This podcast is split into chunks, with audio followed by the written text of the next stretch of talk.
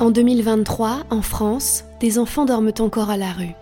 Et les chiffres sont en augmentation. C'est le résultat du baromètre publié par la Fédération des acteurs de la solidarité et de l'UNICEF.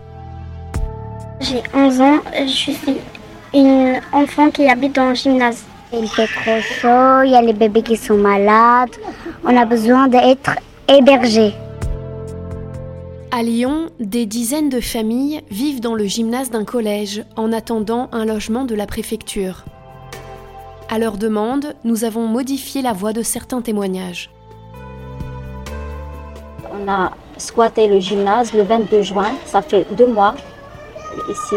Vraiment, c'est terrible de vivre ensemble les uns sur les autres et la chaleur terrible et, les insectes et les maladies et tout ça. Euh, la salle gymnase, on souffre. La salle gymnase, la chaleur, euh, dormir pas bien, les souris, les cafards.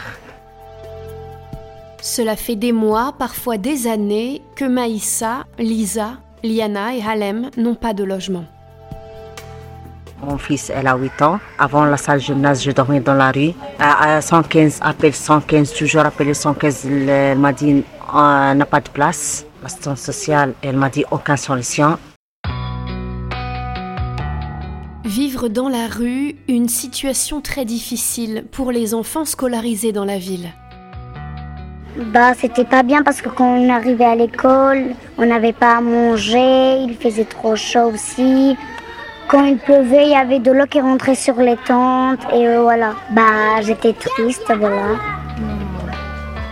Il y a des élèves qui ont honte de, de dire, même par exemple pour inviter leurs, euh, leurs amis, ils ont honte quoi. Et du coup, toi, t'en as parlé par exemple à l'école? Tu as dit ta situation ou tu le caches? Je le cache. Tu le caches. Hmm. Le plus difficile pour nous, c'est l'incertitude de ne pas savoir ce qu'on va devenir. Surtout avec les enfants qui vont retourner bientôt à l'école et qui ont besoin d'un bon cadre de vie pour étudier. Bah, le plus important, c'est qu'on a besoin d'être logé. 1990 enfants sont sans solution d'hébergement à la veille de la rentrée 2023, soit une augmentation de 20% par rapport à 2022.